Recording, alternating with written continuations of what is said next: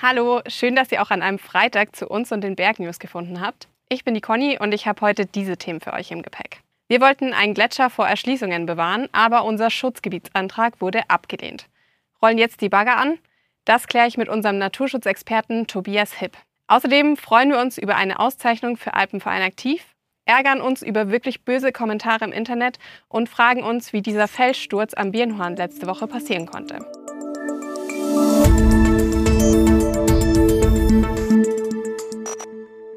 In den Bergnews vom 21. Dezember haben wir euch erzählt, was wir versuchen zu tun, um einen Gletscher vor Erschließungen zu retten.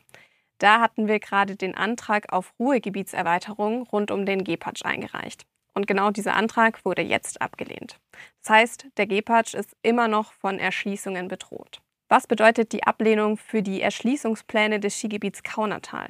Was kann der DAV und wir als Bergsport-Community jetzt noch gegen diese Erschließungen tun? Darüber spreche ich jetzt mit unserem Experten Dr. Tobias Hipp. Tobi ist beim DAV zuständig für die naturschutzfachlichen Stellungnahmen. Also er vertritt den DAV, wenn wir als Naturschutzverband die Folgen solcher Eingriffe bewerten. Tobi, vielen Dank, dass du dir die Zeit nimmst. Sehr gerne, Colin. Kannst du uns noch einmal kurz zusammenfassen, was denn Ziel dieses Antrags war? Also unser Ziel ist eigentlich da ziemlich einfach und schnell erklärt. Wir wollen wirklich, dass alle Gletscherflächen, jetzt in dem Fall in Tirol, konsequent unter Schutz gestellt werden. Also dort einfach keine technische Erschließung mehr stattfinden kann. Wo es jetzt ein bisschen schwieriger wird, ist zu erklären, wie das überhaupt noch sein kann, ja, dass wir in Tirol äh, noch Gletscherflächen haben, die freigegeben sind für Erschließungen.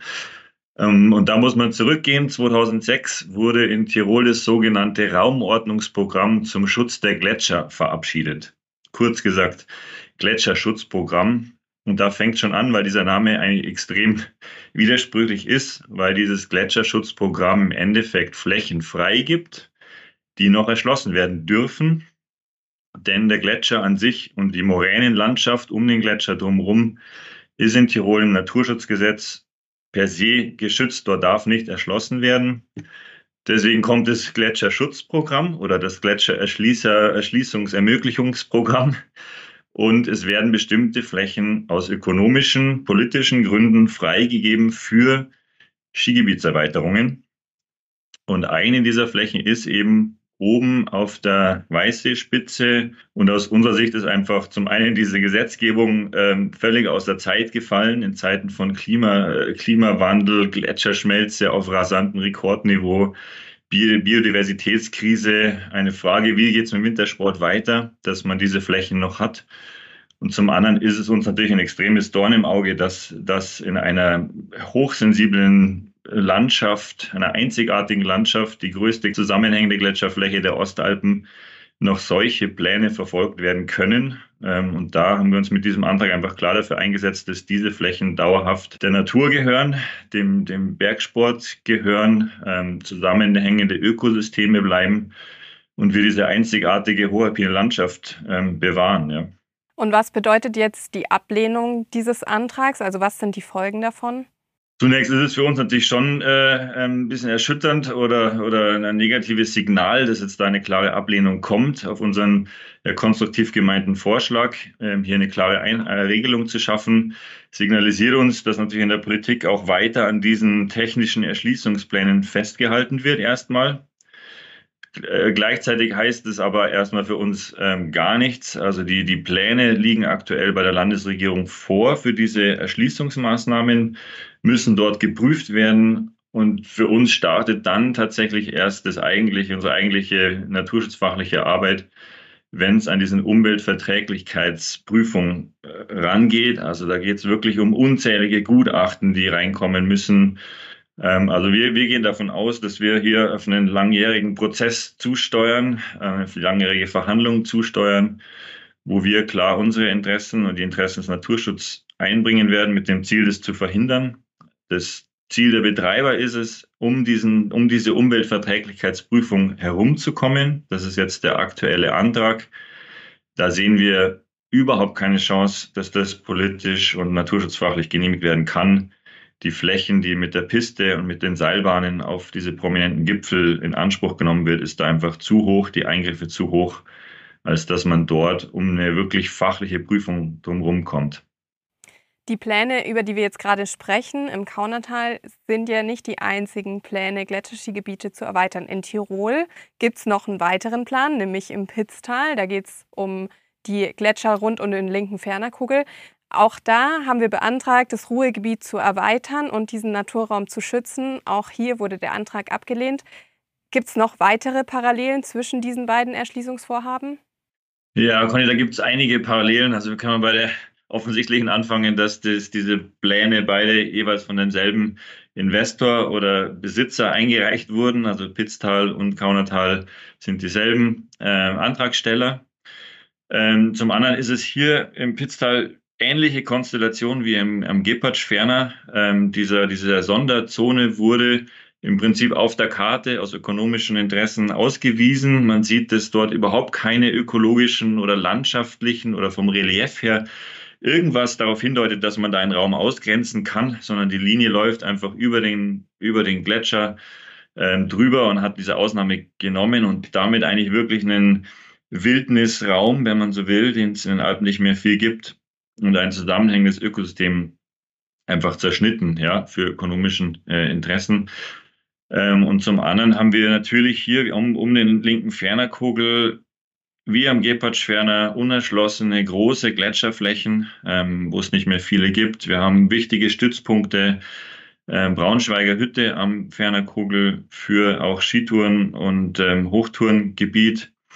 Ähm, ähnlich wie, wie drüben das Brandenburger Haus und Rauekopfhütte steht hier wirklich ein, ein historisch wertvoll attraktives Skitourengebiet ähm, auf dem Spiel ist für uns natürlich auch ganz wichtig, hier dieses, dieses Potenzial für die Zukunft zu erhalten, des sanften Tourismus, ein Tourismus, der eben nicht technische Erschließung ähm, braucht. Also für uns sind also diese beiden Räume, Gepardsch-Ferner und linker Fernerkugel, wirklich zentrale Anliegen, die zu bewahren. Es sind letzte Wildnisregionen, ähm, zusammenhängende Ökosysteme, Tourengebiete, die wir für die Zukunft brauchen.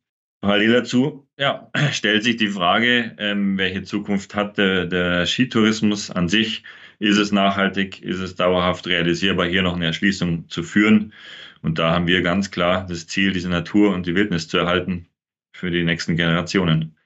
Wow, also es klingt so, als würde für dich da einiges an Arbeit auf dich zukommen. Ähm, wir drücken dir auf jeden Fall und uns und der Natur die Daumen, dass sich diese Erschließungspläne abwenden lassen. Ja, da haben wir, haben wir natürlich was zu tun. Wir sind auch froh, dass wir zusammen mit dem ÖRV, unserem Partner und dem WWF, Naturfreunde hier gemeinsam agieren, gemeinsam handeln, dieselben Ziele haben. Die Unterstützung ist extrem wertvoll. Ähm, gleichzeitig äh, machen wir, hoffen wir natürlich auch auf große, weite Zustimmung in unserer Mitgliedschaft oder auch unter den Skifahrern in der Öffentlichkeit, die uns da unterstützen. Danke dir für deine Zeit und dass du uns hier mal äh, ein bisschen Licht ins Dunkel gebracht hast. Sehr gerne. Wenn ihr auch sagt, das geht gar nicht, es gibt genug Skigebiete und jetzt darf auch mal die Natur Prio haben. Es gibt eine Petition für mehr Gletscherschutz und gegen weitere Verbauungen. Den Link dazu packen wir euch in die Show Notes. Vor dem nächsten Aufregerthema gibt es erst noch eine schöne Nachricht. Alpenverein Aktiv hat nämlich den App Award in der Kategorie Wander-Apps bekommen. Und ich weiß, Eigenlob stinkt, aber ich bin nicht im Alpenverein Aktivteam, also ist es genau genommen kein Eigenlob. Und es ist halt auch einfach eine coole App. Da habt ihr nämlich zum Beispiel über 18.000 Alpenvereinstouren. Das heißt, die sind wirklich gut und detailliert beschrieben, weil sie nämlich von geschulten AutorInnen verfasst wurden. Also so richtig auf gedrucktem Wanderführerniveau, bloß halt 18.000 in einer App. Und andere coole neue Features, wie zum Beispiel den ATHM-Layer oder den Öffi-Layer, haben wir euch ja schon in den Bergnews vorgestellt. Und dann gibt es noch viele andere Funktionen wie Schneehöhen anzeigen lassen oder das Bergpanorama benennen. Okay, jetzt wird die Luft hier doch ein bisschen schlechter und ich höre mal wieder auf mit dem Eigenlob. Aber wenn ihr nichts an neuen Features verpassen wollt, folgt einfach Alpenverein aktiv auf Instagram.